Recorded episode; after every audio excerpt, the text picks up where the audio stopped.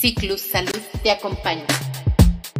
Disfruta desde casa nuestra nueva temporada para reconocer los saberes y sabores de la salud cuando se vive con diabetes. Bienvenidos, bienvenidas. Y para comenzar, recibimos a nuestros anfitriones, Adlibe Echeverría y César Cornejo.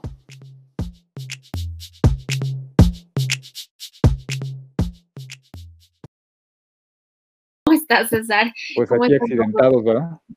Sí, un poco. Un poco accidentados al momento de, comenzar. Estamos haciéndolo con lo que tenemos, estamos armando este programa. Este, y bueno, pues bienvenida, Live, también. Eh, hoy tenemos un, saben que este programa es un apoyo colectivo que estamos haciendo para las personas que viven con diabetes, para sus familias, para toda persona que esté interesada en el, en el tema de la diabetes, de cómo tratarla, cómo prevenirla, en, tanto en, en, edades tempranas, adultos o adultos mayores. Y pues tratamos de que esto sea un esquema diverso, que se escuchen distintas voces y precisamente para generar discusión, generar ideas y tomar en cuenta la palabra de cada uno y de cada una de los participantes. Adlibe. Pues bueno, quiero aprovechar este, antes de iniciar con, este programa, en recordarles y hacerles la invitación al programa educativo en diabetes que tenemos. Eh, la próxima sesión va a ser el 25 de abril, el sábado. Eh, si alguien está interesado o conoce a alguien que le pueda interesar, eh, por favor les, les les pedimos que se comuniquen con nosotros. Es para personas que viven con diabetes, para sus familiares, pero también para todo el público interesado.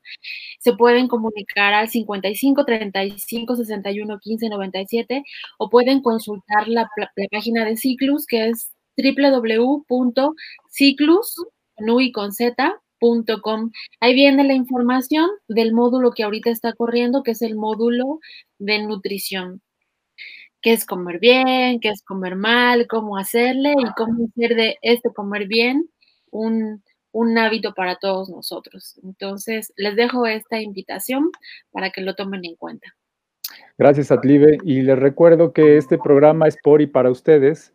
Por favor, este, coméntenos cuando eh, déjenos sus comentarios en YouTube, también en el WhatsApp de Ciclus y para que nosotros, junto con la especialista del día de hoy, que eh, viene a hablarnos de la parte de la obesidad y el sobrepeso en la niñez, en la niñez mexicana, podamos eh, ir respondiendo todas las preguntas.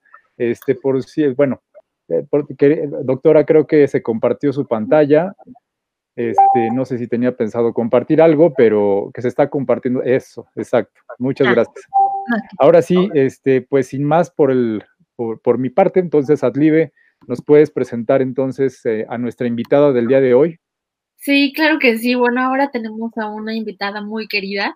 Ella es la doctora Ana Lilia Rodríguez. Ahorita les ponemos su foto porque tuvimos algunos problemas con su video, pero por lo menos para quien no la conoce, sepa físicamente quién es.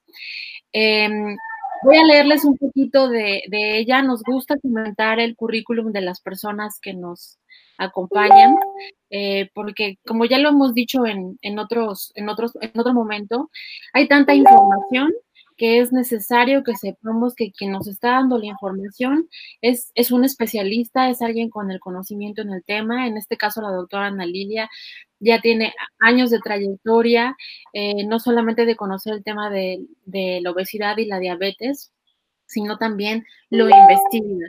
Eh, experiencia con pacientes y en el campo. Entonces, la doctora Ana Lilia Rodríguez Ventura es pediatra, endocrinóloga, es maestra y doctora en ciencias, eh, es SNI 1, es profesora titular de embriología humana en la Facultad de Medicina eh, por la UNAM, investigadora del proyecto de investigación terapia celular en pacientes con diabetes tipo 1, es coordinadora de la Clínica de Diabetes del Hospital Infantil de México, jefa del Departamento de Nutrición y Bioprogramación del Instituto Nacional de Perinatología, conocido como el INPER, investigadora en ciencias médicas desde 2009 en Institutos Nacionales de Salud.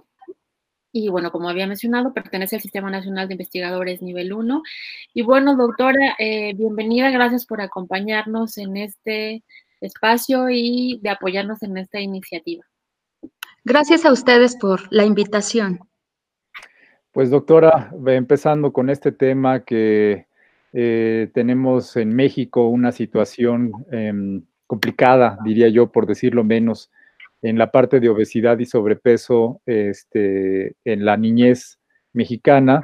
Este, platícanos un poco, doctora, ¿cómo está México el día de hoy en, en términos de obesidad y sobrepeso en niños y niñas, por favor? Sí, claro, pues nuestro país ocupa uno de los primeros lugares. 35 eh, de cada 100 niños presenta exceso de peso, ¿no? Ya sea sobrepeso u obesidad, que cabe aclarar que el término internacional que se está proponiendo es el de adiposidad, para que le quede a la gente muy claro que es exceso de tejido adiposo, de tejido graso, porque a veces cuando se habla de exceso de peso, mucha gente piensa que porque es de huesos anchos o porque son musculosos, pero la verdad es que casi siempre que tenemos un exceso de peso es exceso de grasa y ese exceso de grasa es el que causa muchos problemas en, en todos los órganos. Por eso es que se debe de considerar como una enfermedad crónica y no nada más como un factor de riesgo para otro tipo de enfermedades, ¿no? Y este exceso de grasa, em, ¿qué complicaciones puede provocar en el cuerpo según la edad, ¿no? Ahorita estamos hablando de niños, pero si nos pudieras ampliar un poquito más ese espectro, ¿qué complicaciones nos puede traer eh, al cuerpo, a la salud, el tener un exceso de peso, un exceso de grasa corporal? Bueno, principalmente sería la diabetes tipo 2, Em, recordemos que actualmente hay más de 422 millones de personas en todo el mundo con diabetes y el 95% es la tipo 2. Entonces, eh, el principal factor de riesgo eh, para que se presente esta enfermedad es precisamente padecer esta otra enfermedad que es la adiposidad, el exceso de grasa, pero no nada más la diabetes, también la hipertensión arterial, cáncer, síndrome de poliquistosis ovárica, em, problemas respiratorios como apnea obstructiva del sueño, hígado graso, problemas ortopédicos, o sea, son muchísimas las complicaciones que se asocian a exceso de grasa. Entonces, la gente no debe de confiarse, no porque salga bien su glucosa o su colesterol, eh, piensen que están sanos por ese hecho, o simplemente este exceso de grasa va causando como una especie de de envejecimiento prematuro en todos nuestros órganos, porque la oxigenación que llevan los vasos sanguíneos se ve muy limitada, porque mientras más grasa vamos acumulando con el tiempo, eh, los vasos sanguíneos se van disminuyendo su, su calibre, su, su, diámetro, por el cual pasa la sangre con nutrientes y oxígeno, y esa como discapacidad que tienen todos los órganos de nuestro cuerpo de, alimentarse y oxigenarse correctamente, pues obviamente va a causar mecanismos, rutas metabólicas que causan un envejecimiento prematuro. Por eso es que ahora niños ya tienen diabetes tipo 2 o hipertensión, o incluso cáncer. Entonces, por eso desde la niñez se debe de atender el problema y no pensar que, seguir pensando como antaño, que el niño cachetón y piernudo es el sano. Eso ya pasó a la historia. En México sí hubo mucha desnutrición y por eso las abuelitas se quedaron con esa idea y nos la pasaron de que no, el niño cachetón y piernudo es mejor que a que esté de bajo peso. Y tristemente sigue habiendo desnutrición en México. Ese es un hecho, es una realidad pero em, el hecho de que ahora los niños no se muevan y estén comiendo productos procesados al por mayor, a diferencia de antaño, pues hace que, tengan todas estas complicaciones propias de la enfermedad crónica que es la adiposidad. Bueno, no sé si acabas, de, me, hiciste recordar a mi abuela que decía, si no te, si no te levantas, no te levantas de la mesa hasta que no te acabes toda la comida. Y pues, de jovencito fui muy delgado y me acuerdo que decía que si estaba enfermo, ¿no? Le preguntaba a mi mamá si estaba enfermo cada vez que me veía, porque me veía muy delgado, ¿no? Este, Pero yo no me sentía mal. Entonces creo que de ahí viene, ¿no? Del el tema de, de que en nuestras casas nos, nos tenían que ver gorditos o cachetoncitos para que entonces hacía una relación entre la obesidad o el sobrepeso y la salud. Sí, de hecho esa es una barrera con la que estamos nosotros batallando mucho. Incluso con la maestra Reina Sámano de Perinatología hicimos una publicación con nuestra enfermera Bernarda eh, Sánchez, en donde vimos que las mamás eh, piensan que el niño que tiene sobrepeso está normal y el niño con peso normal está desnutrido y, se va a enfermar de todo. Y eso es grave. Si la gente no está consciente del peso real de sus hijos, pues obviamente no van a tomar las medidas necesarias e incluso los niños de peso normal los pueden llevar al sobrepeso con esta idea errónea, como fue tu caso de tu abuelita, de que el niño está desnutrido, está enfermo, ¿no? Entonces sí, ahí es una labor que también mis colegas médicos eh, tenemos que hacer, ¿no? De, aunque nos consulten por diarrea o por, o por problemas respiratorios, nuestra obligación es enseñarles a los papás cuál es el estado real de nutrición de sus hijos para que sepan a tiempo si están ya en sobrepeso o si están en un peso normal y no se confundan pensando que están con bajo peso y los empiezan a sobrealimentar. Porque también ahora se da el fenómeno de que hay niños que pueden eh, tener, eh, niños o niñas, sobrepeso, obesidad y también, también estar en desnutrición, ¿verdad? ¿Cómo es eso? ¿Nos puedes platicar un poco? Pues sí, claro, o sea, hay muchos niños que pueden cursar con anemia a pesar de su exceso de peso o que pueden cursar con deficiencia de vitamina D, con deficiencias de muchas eh, vitaminas y minerales que son importantes y esto es precisamente porque no tienen una alimentación balanceada. Si ellos realmente comieran los grupos de alimentos que, que, a nivel internacional se recomiendan, pues no estarían con estos problemas. Aparte de que la misma, el mismo exceso de grasa puede secuestrar vitamina D, que es muy importante para fijar calcio en los huesos y entonces tener osteopenia o incluso osteoporosis, o bien puede causar secuestro del hierro y eso también condicionar anemia, ¿no? Entonces, por eso es muy importante que la alimentación sea balanceada. A veces a la gente le da miedo pensar que se van a, que dieta es sinónimo de matarse de hambre y eso no es, no lo deben de, de ver así. Dieta es simplemente el el conjunto de alimentos que, acostumbra una persona. Entonces, hay dieta balanceada, correcta, saludable, y, hay dieta eh, totalmente no saludable, que es, yo creo, como la mayoría de la gente en el mundo, no nada más en México, actualmente se está alimentando, ¿no? Porque sí se, se abusa mucho de los productos procesados. Claro. Oiga, doctor, ahorita mencionaba algo que creo que es relevante. Menciona que la adiposidad es una enfermedad. Creo que muchos de nosotros no consideramos la adiposidad como enfermedad. De hecho, he em, escuchado, me han comentado varias veces eh, esto, que se dice, pero ¿qué tiene de malo ser gordito? Creo que desde ahí no se comprende que es un factor de riesgo y por qué. Pero ahorita ya explico muy bien como la parte científica de qué implica y por qué es un factor de riesgo. Entonces, sí debería de quedar muy claro que es una enfermedad. Claro, sí, o sea, es una enfermedad crónica porque además no se cura, solo se controla. A nivel internacional se sabe que solo se puede perder 5 a 10% del peso basal y claro, la gente que es constante, que es perseverante, que por muchos años eh, lleva su, rutina de un estilo de vida saludable, sí pueden llegar a, tener un peso normal tenemos muchos conocidos en el programa que les ha llevado tres años o, cuatro años llegar a un peso normal, pero lo logran.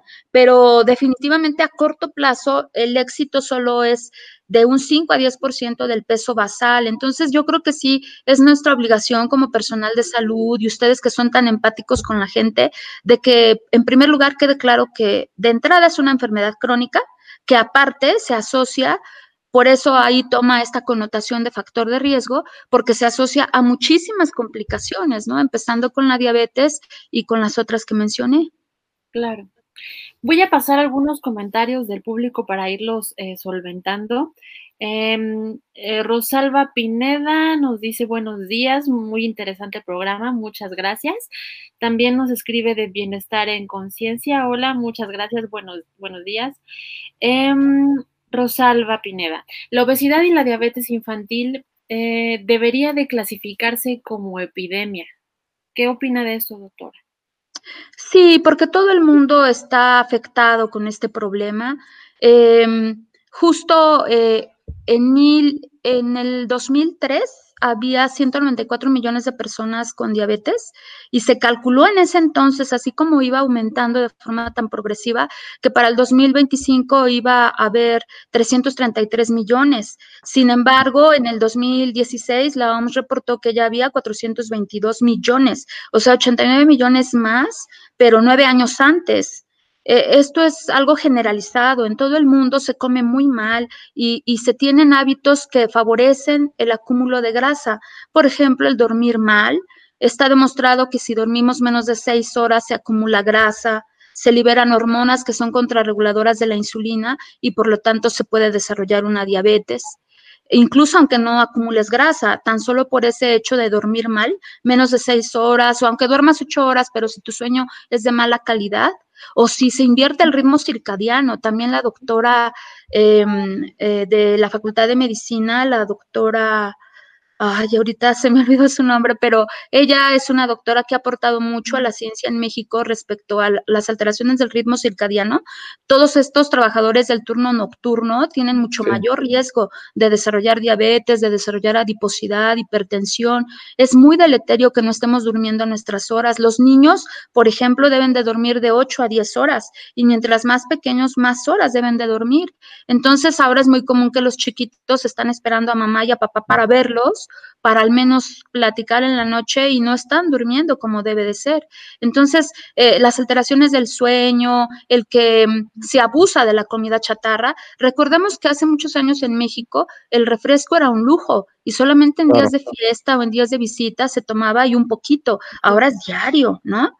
Eh, entonces, eh, este abuso de, los productos procesados, que también no es culpa de la gente, o sea, a mí sí me gustaría enfatizar mucho, porque a veces mm, cuando se padece de exceso de peso o de diabetes, se culpabiliza a la persona y es toda nuestra sociedad los que tenemos responsabilidad en ello.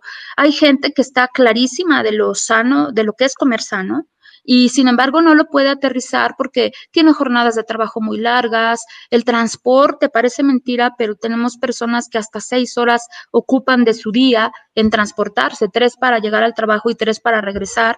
Entonces vivimos un ritmo de vida tan caótico, tan acelerado, que no permite que la gente tenga el tiempo de preparar cosas sanas, saludables, comer en familia, ¿no? Porque a veces el comer solo nos orilla a comer demasiado, demasiado rápido y también está demostrado que si no dejamos que eh, pasemos 20 minutos en masticar nuestros alimentos, el cerebro no, no le llega la señal de saciedad.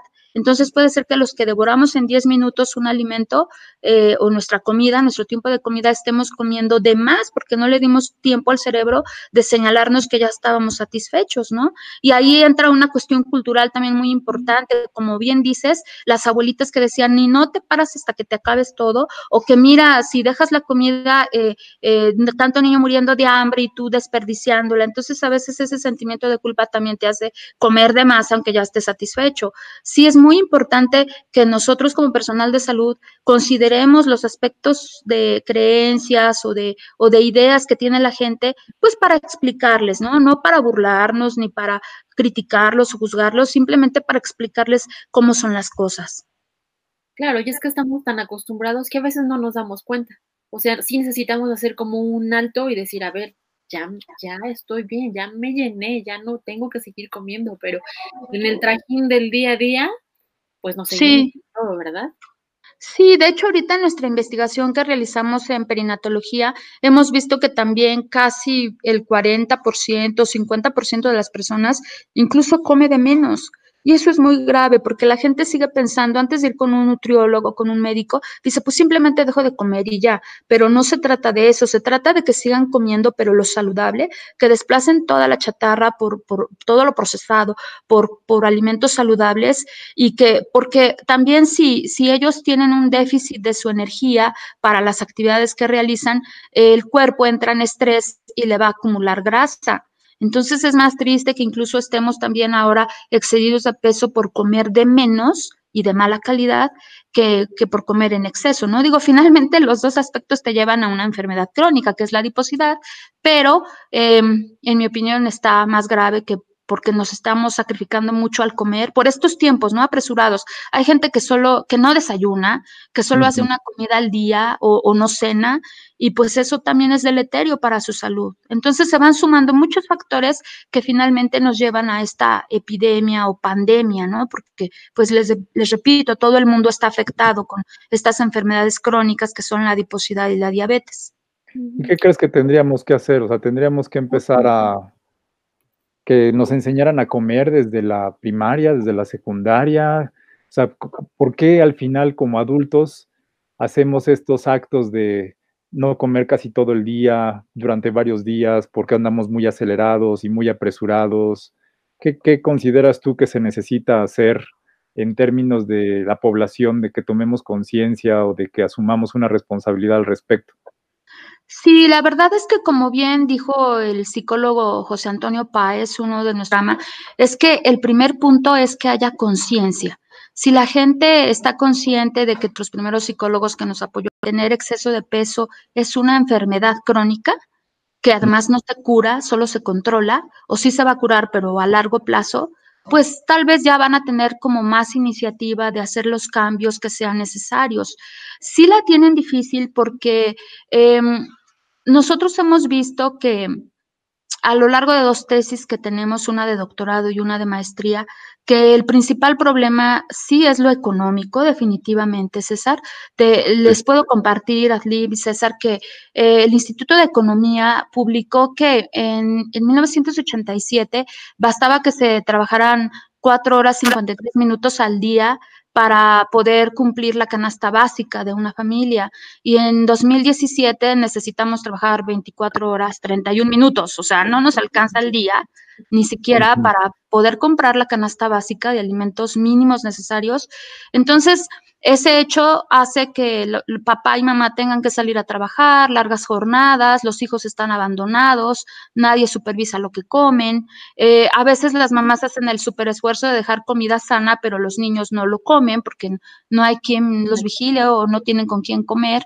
Entonces, eh, sí hay muchos problemas económicos, sociales, incluso psicológicos. O sea, a veces también em, eh, habíamos comentado, ¿no? Que nos olvidamos que los seres humanos somos unidades biopsicosociales y no es nada más importante que nuestro físico esté bien, también lo psicológico, lo social debe de estar bien para que realmente estemos sanos. Entonces, eh, sí es básico que, que, realmente en este país haya salarios dignos, los que nos merecemos, porque claro. eso nos permitiría también, si hubiera jornadas de trabajo justas de ocho horas, como lo dice nuestra constitución, eh, la gente tendría el tiempo de organizarse para, para poder hacer comida sana como antaño eh, y no estar abusando de lo procesado, para dormir a sus horas, para hacer ejercicio. El ejercicio es súper importante. La verdad es que en las escuelas, si hubiera como esta buena uh, comunicación o deseo de hacer las cosas nos ayudarían mucho, aparte de integrar en sus, en sus programas eh, esta orientación alimentaria mínima necesaria que debe de tener toda la población, también ahí podrían hacer su ejercicio los niños.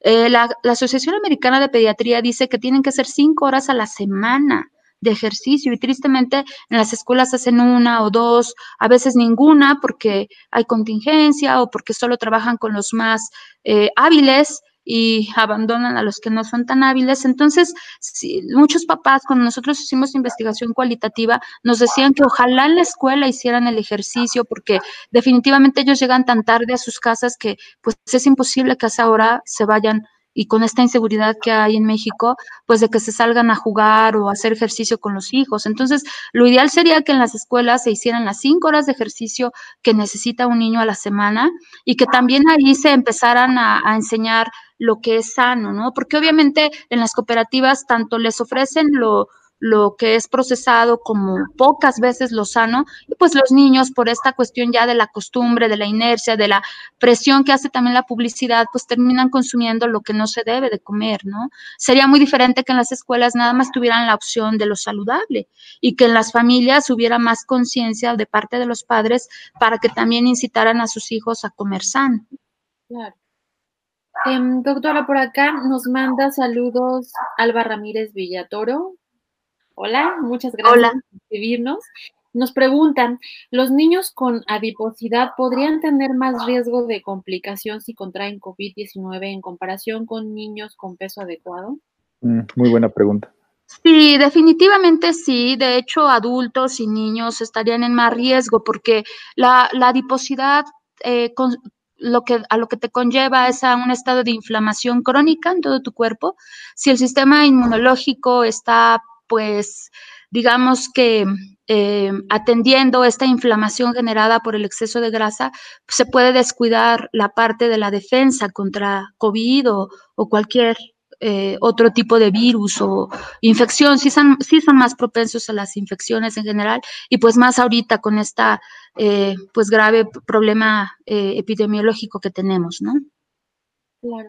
Y Tsuge Woods le mando saludos, doctora. Gracias. César, creo que por ahí tenías dos preguntas también. Sí, de Julieta Ponce nos hace dos preguntas. Una que es, ¿qué, qué papel juega la lactancia materna en el tema de obesidad o adiposidad en la niñez? Y la otra pregunta es, eh, ¿qué papel juegan las fórmulas infantiles? Tienen que ambas tienen que ver con el tema de la niñez también. Claro que sí, de hecho, muy buenas preguntas, porque a la gente también le debe de quedar claro que los antecedentes perinatales pesan mucho en esta epidemia de adiposidad en los niños. Em, actualmente, el 50% de las mujeres embarazadas primigestas llegan con exceso de peso, con exceso de grasa. Y ese, ese hecho de que estén en un estado de inflamación crónica por el exceso de grasa va a condicionar que sus hijos tengan mayor propensión a tener adiposidad, diabetes, hipertensión, cáncer.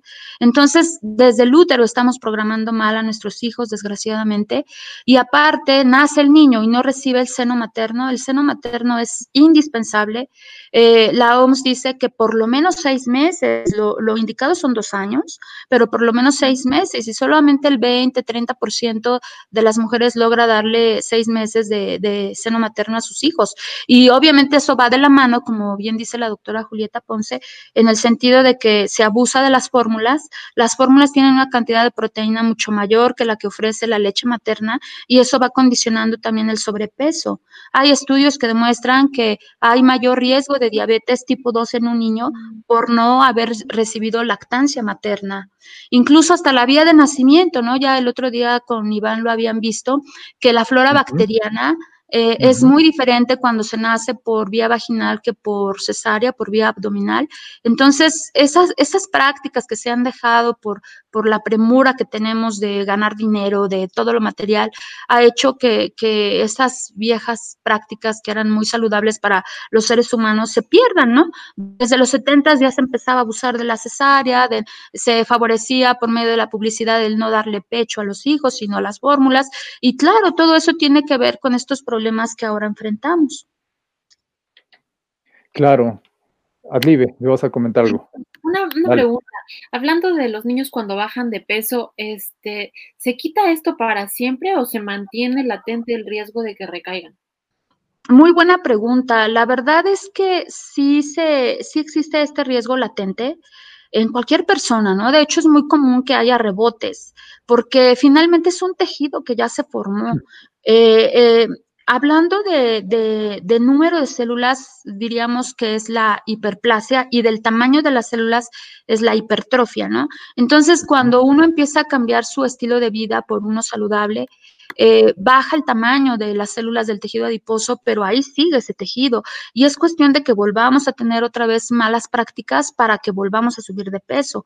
Entonces, sí es recomendable que, cambiemos por convicción a un estilo de vida saludable y que lo hagamos, aunque sea lentamente, pero con la certeza de que estamos haciendo lo correcto para, para nuestro cuerpo, para nuestra salud, y no hacer dietas erróneas como abusar de las cetogénicas o, dietas que inventan de la luna y cosas así, porque finalmente podrían bajar de peso, pero en cuanto dejan esa dieta, pues suben y al doble, ¿no? Entonces, sí es bueno que la gente se empape bien de lo que es un estilo de vida saludable, porque se habla mucho al respecto, pero a veces no se, no se eh, eh, determina o se define bien los tres aspectos que son básicos, ¿no? Que sería una alimentación correcta, no matarse de hambre, pero tampoco comer en exceso y que sean alimentos saludables, no procesados.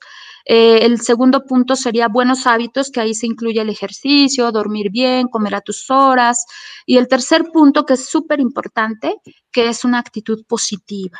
Por eso es que en nuestros programas que, que, que nosotros diseñamos, siempre debe estar, debe estar presente el psicólogo, el activador físico, para que sea una visión integral, un abordaje integral el que les demos a los pacientes, ¿no? Desgraciadamente los médicos, aunque tengamos las mejores intenciones, no estamos preparados lo suficiente en cuestiones nutricionales.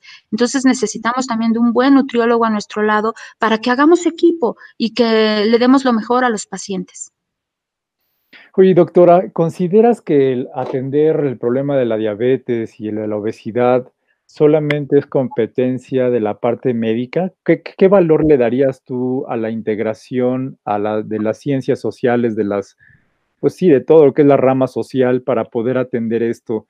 Porque eh, llevamos años tratando de atacar, digamos, o de atenderlo desde el punto de vista médico. Sin embargo, los números siguen subiendo. Y yo sé que no solamente es eso, como tú lo dijiste hace rato, hay toda una industria, eh, marketing, publicidad de ciertas empresas, de ciertos productos que buscan generar ingresos a través de vender productos que son eh, pues dañinos para la salud o tienen exceso de, grasas o exceso de sodio o exceso de, azúcares. Pero entonces, ¿qué, ¿Qué, qué, piensas tú de involucrar a profesionales de las ciencias sociales en la atención y la prevención de la adiposidad o de la diabetes? Pues también es algo muy importante para que den el testimonio de cómo es la vida actual de las familias. De hecho, hay antropólogas, también participaron unas antropólogas en nuestro programa, en donde nos comentan ellas que hay mucha violencia familiar, que hay muchos problemas económicos, eh, mala comunicación en las familias y eso pues te, te, te pega en lo psicológico, obviamente, y, y redunda en, en, esta falta de interés en cuidar tu persona, tu salud, ¿no? Entonces, yo estoy convencida de que esta epidemia solamente la vamos a, combatir si unimos nuestros esfuerzos todos, tanto el personal de salud, involucrando a, investigadores de las ciencias sociales, como también las autoridades.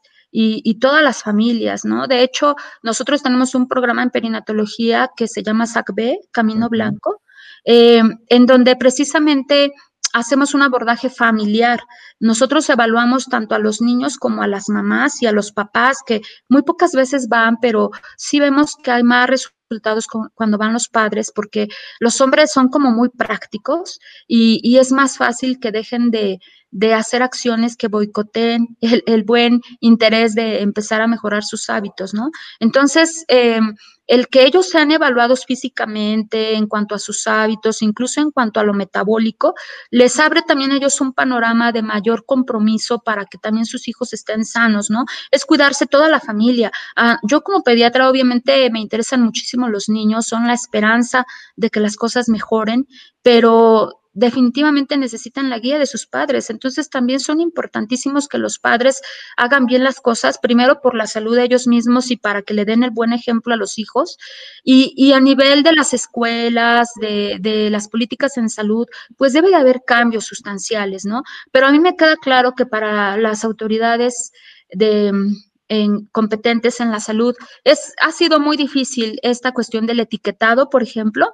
Eh, pero no basta, o sea, sí es necesario que haya un etiquetado correcto, sincero, honesto de cómo lo que contienen los productos procesados, pero a la par debe de haber cambios en cuanto a los salarios, debe de haber cambios en cuanto a los horarios de trabajo, en cuanto a las cercanías de los trabajos y los y los domicilios de las personas, o sea, cambios realmente estructurales que ayudan a las personas, pero mientras eso ocurre, no podemos estar cruzados de brazos, esperando a que por fin alguien venga, porque pues nunca ha venido alguna autoridad que realmente se preocupe por el pueblo, desgraciadamente, pero nosotros nos podemos organizar.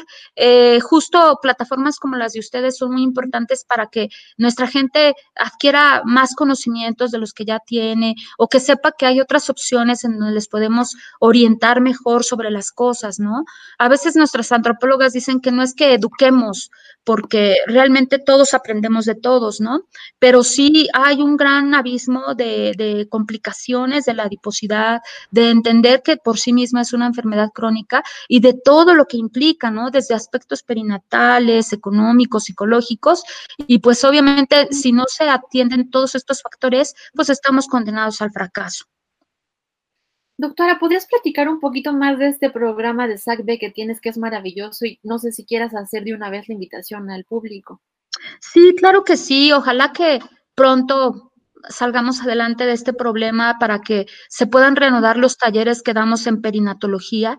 Todos los miércoles, jueves y viernes damos talleres en el Instituto Nacional de Perinatología, en donde hacemos una evaluación completa, tanto física como metabólica de los niños y, de sus hábitos, de aspectos psicológicos. Es un abordaje muy integral y la verdad es que hemos tenido buenos resultados. En el 2013 recibimos apoyo del CONACYT para evaluar esta intervención como un un estudio piloto y, la verdad es que tuvimos buenos resultados porque a nivel internacional el éxito solo es de un 20 a 30% y nosotros logramos que el 80% de los niños bajara de peso.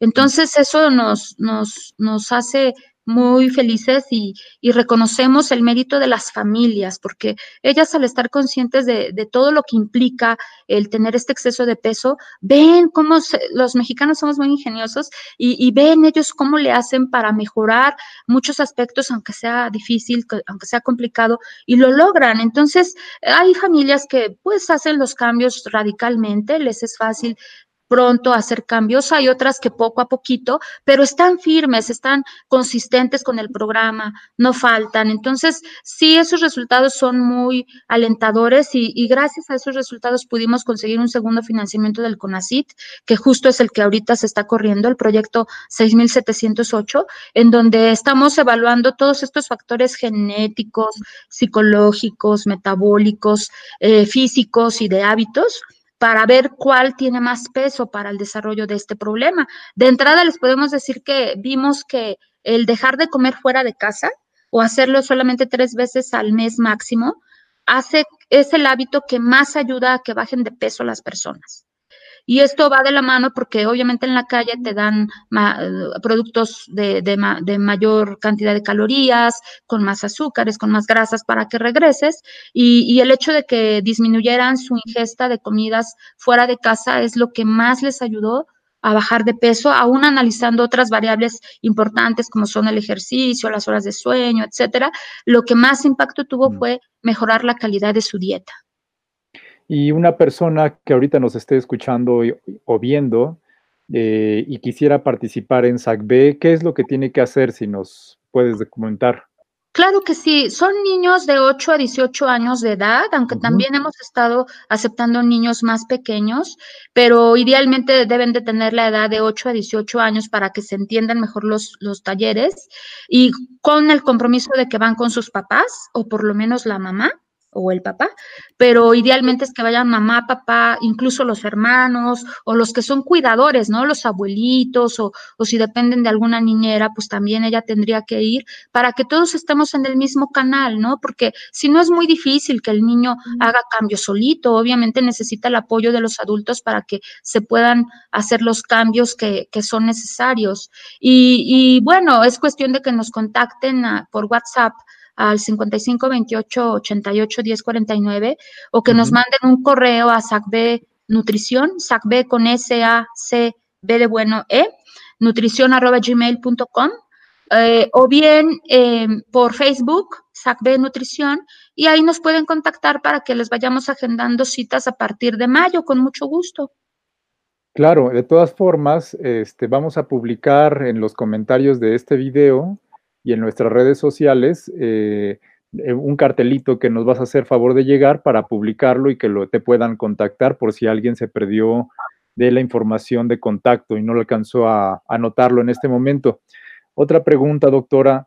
Este, comentabas de que este programa o esta, este modelo que estás llevando a cabo aquí en México, a diferencia de otros países, aquí estás teniendo 80% de resultado positivo y en otros países andan en 20, 30%.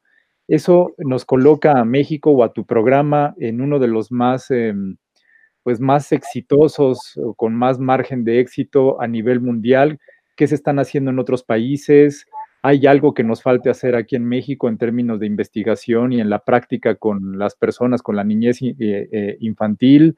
Este, ¿Cómo andamos en ese sentido? ¿Hay, hay este, somos punteros en México en, en ese sentido? ¿Cómo andamos en ese sentido?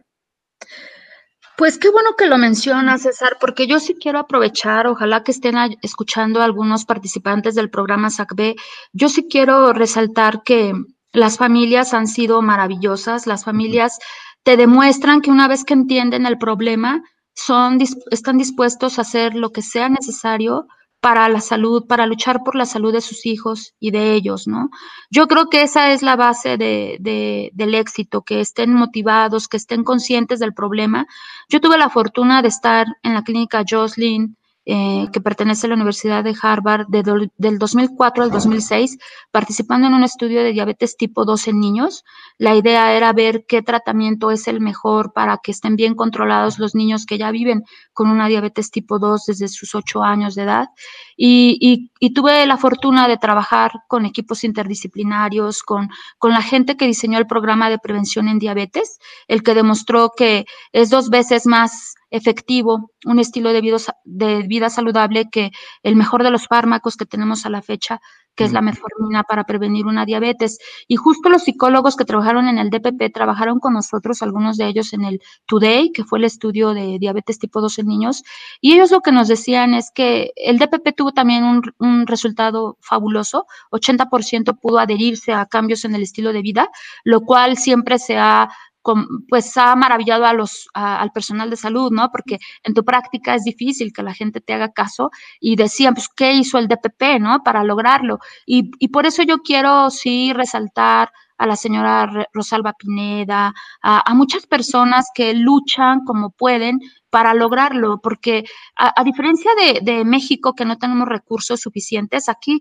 hemos tenido la fortuna de contar dos veces con apoyo del CONACID, pero Normalmente estamos muy precarios en el apoyo a la investigación y, aún con ese apoyo nos quedamos cortos porque quisiéramos, como en Estados Unidos, que hasta van en taxis por los niños, les dan después de ciertas visitas una cantidad, ¿no? Obviamente aquí en México no lo podemos hacer y la gente a pesar de eso se ha adherido.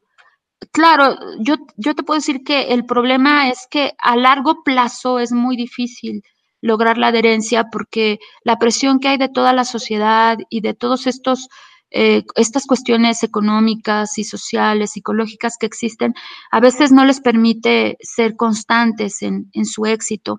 Pero al menos a corto plazo, el que se logre un 80% de, de beneficios sí es algo que, que, en mi opinión, merecería ser, pues, eh, compartido con los colegas para que se reproduzca y lo hagamos a nivel nacional, ¿no? Y no nada más trabajar en, en, perinatología como lo estamos haciendo con tan buenos resultados, pero que deberíamos realmente eh, promoverlo para que en todo nuestro México se lleve a cabo y si es posible, pues incluso compartirlo con otras naciones hermanas, ¿no? Donde hay latinos sobre todo, porque sí tiene una orientación muy, muy cultural, muy, muy sensible a, lo que la gente piensa y, y sin nosotros ser agresivos con lo que ellos piensan, pues simplemente les informamos, les compartimos la evidencia científica de lo que hay y que es eh, efectivo para que ellos lo lleven a cabo. Entonces, realmente sí, yo, yo estoy muy, muy sorprendida por nuestras familias que a pesar de que tenemos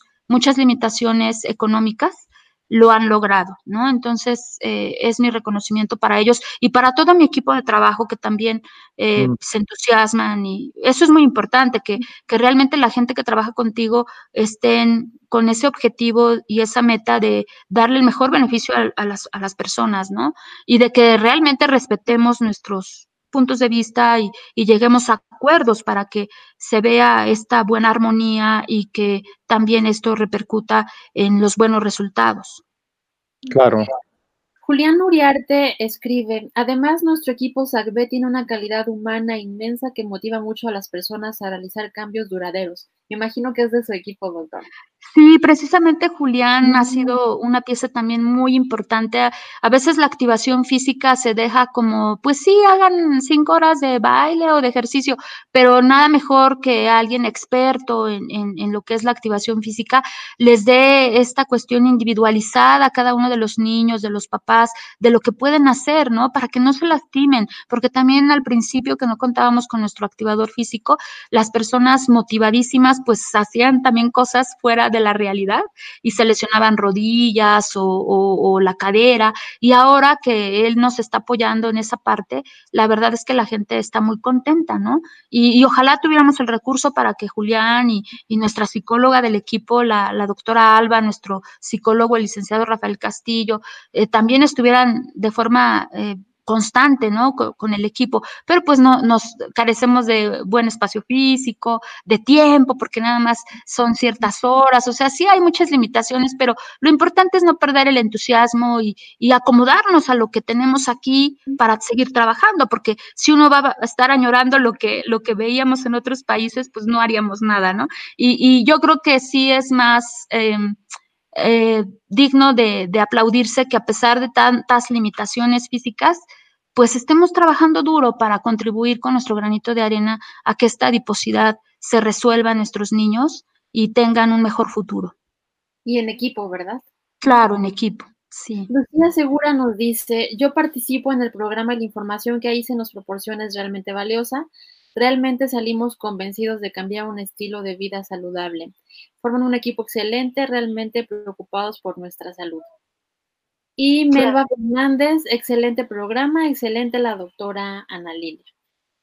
Mm, muchas gracias. Bueno, pues vamos a ir cerrando el programa, doctora. Se nos ha pasado el tiempo volando. Este, no sé si tenemos más comentarios, Adlibe. Hasta ahorita son esos. Ok. Pues eh, primero que nada quiero eh, hacer una invitación de nuevo al, módulo 3 del programa educativo en diabetes que se está llevando de forma en línea y la próxima sesión es el sábado 25 de abril con el tema de conteo de carbohidratos. Este, esta sesión va a estar dirigida por la licenciada en nutrición y también maestra, es Darinka Lagunas que nos va a, dar un taller, una charla y luego un taller del conteo de carbohidratos y porciones también. Eh, cualquier información acerca de este programa educativo eh, se pueden comunicar al 55 35 61 15 97 o bien en la página de Ciclus www.ciclus.com. Este, tenemos otros comentarios por aquí. ¿Vas, Adlibe, o voy yo? Eh, Pilar, Pilar Viguera, Medina, buenos, hola, hola Pilar. ¿Puedes ¿Puede participar en el programa SACD una chica de 17 años con diabetes, doctora? Sí, claro que sí. Eh, nosotros estábamos aceptando solo niños con adiposidad que están en riesgo de diabetes, sobre todo eh, que tuvieran mamás con diabetes o que diabetes en el embarazo las mamás, pero también estamos aceptando chicos con diabetes porque es muy importante que lleven ellos la piedra angular del tratamiento, que es un estilo de vida saludable.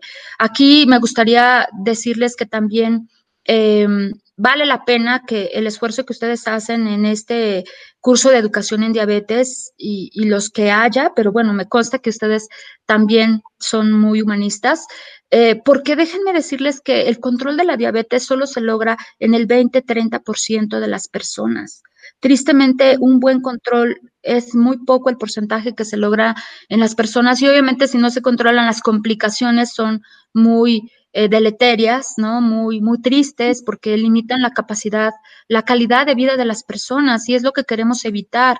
De hecho, mi programa, aunque lo mío es la diabetes, eh, me he enfocado en estos momentos en la adiposidad porque es el principal factor de riesgo y porque eh, como la piedra angular del tratamiento es un estilo de vida saludable, tanto le sirve a la gente que tiene adiposidad para que no llegue a una diabetes, como a las personas que ya viven con diabetes para que se controlen bien y no tengan las complicaciones créanme que tenemos pacientes con diabetes en el programa que dejan de requerir fármacos.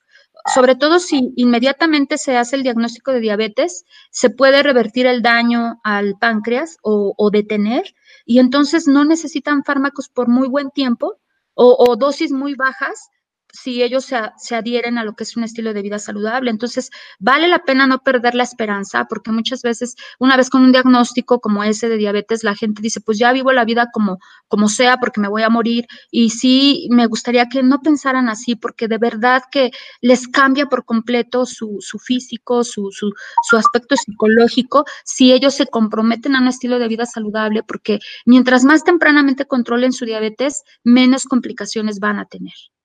Claro. Claro. Un comentario más, Meche Vega. Hola, doctora Ana Lilia. El activador Julián nos dio buenos ejercicios para su paciente Isabel, em, que son especiales para su salud. Le mando saludos. Sí, claro. Gracias. César, ahora sí, si quieres cerrar. Bueno, pues este, muchas gracias por sus comentarios y por su participación. Eh, les recuerdo que este programa es por y para eh, ustedes, eh, es llevar lo que ya venimos haciendo eh, con ciclos de manera física, coloquios, programas educativos, este, eh, conferencias y talleres, pero ahora lo estamos llevando a la parte digital, haciendo este tipo de transmisiones junto con un equipo de trabajo con el cual quiero agradecer a Mariana Guerrero, que nos ha estado apoyando, contestando los mensajes, y en la parte logística también, a Jesús Sandoval también, que está en toda la parte de producción. No lo ven, pero está, este es el hombre de las computadoras, tiene cuatro pantallas, tres teclados y bueno, está conectado y viendo que la, eh, transmisión se mantenga fluida. Este, también quiero agradecer a la doctora Julieta Ponce por toda su asesoría en, en, para poder hacer la producción de este programa. Y a ti, doctora este, Ana Lilia Rodríguez, un mensaje final. Yo me estaba pensando, Sí, ahorita es que todas tus ideas, eh, con la experiencia que tienes en campo, me parece que todas tus ideas resuenan como posibles propuestas para poder tener soluciones claras y precisas al tema de la adiposidad y de la diabetes. Si tuvieras una varita mágica, doctora, ¿cuál sería tu deseo, cuál sería tu propuesta para poder atender de manera este, pues muy clara, muy directa el tema de la diabetes y, la, y de la adiposidad, doctora, para cerrar?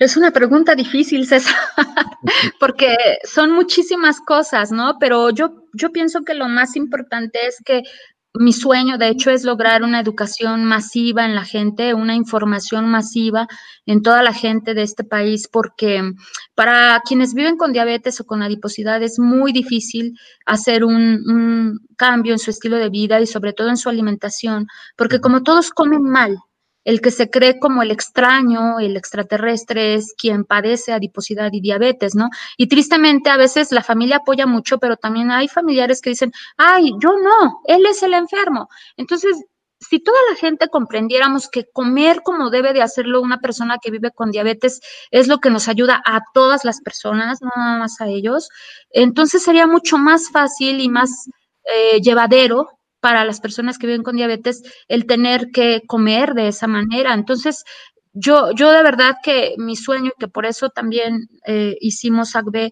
fue para que la vida sea más amable para quienes viven con diabetes, que, que no se sientan como los súper enfermos o los súper rechazados por estar comiendo brócoli en el lugar de sabritas, bueno, de papitas, eh, o cosas así, ¿no? Entonces, realmente mi sueño es que toda la gente estemos informados de lo mínimo necesario de nutrición, de, de hábitos saludables y que también las autoridades eh, pues cooperen en el sentido de que mejoren los salarios, de que haya empleo para toda la gente en México, porque eso va muy de la mano. Si la gente ya no está preocupada por su sobrevivir día a día, estarían más al pendiente de lo que tienen que hacer para su salud. Entonces, esos serían los dos grandes cambios, que todos estemos informados y que, y que el ambiente fuera eh, más amable con las personas para que realmente pudieran hacer los cambios. Claro, y tenemos derecho a la información, tenemos derecho a estar bien informados, entonces creo que eh, de manera personal me parece que tu propuesta va por en el orden de ideas de, generar una responsabilidad en la población y de exigir que nosotros como ciudadanos podamos exigir la información precisa, adecuada, clara para tomar decisiones, pues la que querramos, ¿no? Las que querramos, pero que ya estar informados. O sea, ya si yo quiero tener eh, una alimentación eh, pues pobre de nutrientes, pues ya es mi decisión, pero yo ya sé qué es lo que le hace mejor a mi organismo y qué es lo que eh, lo está provocando daño. Entonces, pues yo te agradezco mucho tu participación. Aquí hay algunos comentarios que los voy a leer muy rápido, o los quieres leer tú, Adlibe. Mm, bueno, leo unos. Dale, porque ya nos llegaron al final varios comentarios. Dale. Niña López, excelente programa, nos está ayudando mucho, excelente, excelente equipo SACBE. Alelu, excelente información. Apolina, eh, y sobre todo saber que aunque se tenga diabetes, no debe dejarse de lado el cuidado, porque más allá de controlar la diabetes es cuidarse a uno mismo, que es lo principal, es nuestra vida. Lucía Segura, mi esposo es un claro ejemplo de control de diabetes solo con buenos hábitos. Gracias por cómo influyen todos ustedes en estos logros. Nos consta, Lucía. Muchas gracias por escribir. Bienestar en conciencia, me dio mucho gusto escucharlos. Gracias. Doctor Alba, sí. Meche Vega. Nada, nada, perdón por la ortografía. Nada, no te preocupes, Meche, nos dimos cuenta. Eh, hasta es todo.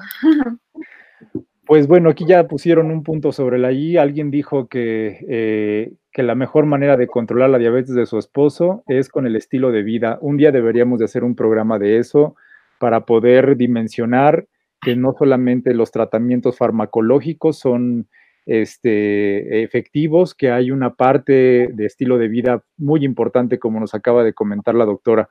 Bueno, pues los esperamos en nuestra siguiente transmisión. Este, que será el próximo jueves. Va a estar la maestra Darinka Lagunas y nos va a brindar también una charla. Ella va a abordar el tema, no me acuerdo cuál tema, Live, ayúdame, ¿no te acuerdas tú de cuál tema va a dar? En, sí, eso es perfecto. Entonces el próximo jueves este, ah, el plato del buen comer también, bueno, el plato. El plato del buen comer, pero es, es, la versión ciclos del plato de buen comer, se los vamos a presentar el próximo jueves, así que no se la pierdan porque esto es un estreno, es una propuesta que se ha realizado entre un grupo de nutricionistas, investigadores, educadoras en diabetes y vamos a presentar este, una propuesta, nuestra propuesta del plato del buen comer, vamos a llamarle ahorita así, ciclos, ya después lo bautizamos con otro nombre. Entonces, este, los esperamos el próximo jueves en este mismo canal de YouTube.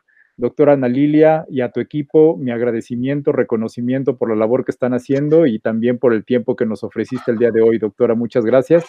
Gracias a ustedes. Muchas gracias. también, muchísimas gracias por, tu apoyo, por tu, por tu visión, por tu entereza, por estar aquí presente. Y también Mariana Guerrero, este, eh, Jesús Sandoval, gracias también por todo el apoyo. Nos estamos viendo el próximo jueves. Hasta luego. Bye, nos vemos. Dios. Gracias. Bye. Bye. Bye. Gracias por quedarte aquí en tu casa Ciclus Salud. Visítanos en Facebook o bien envíanos un mensaje de voz con tus preguntas sobre diabetes al 55 35 61 15 97. Queremos escucharte.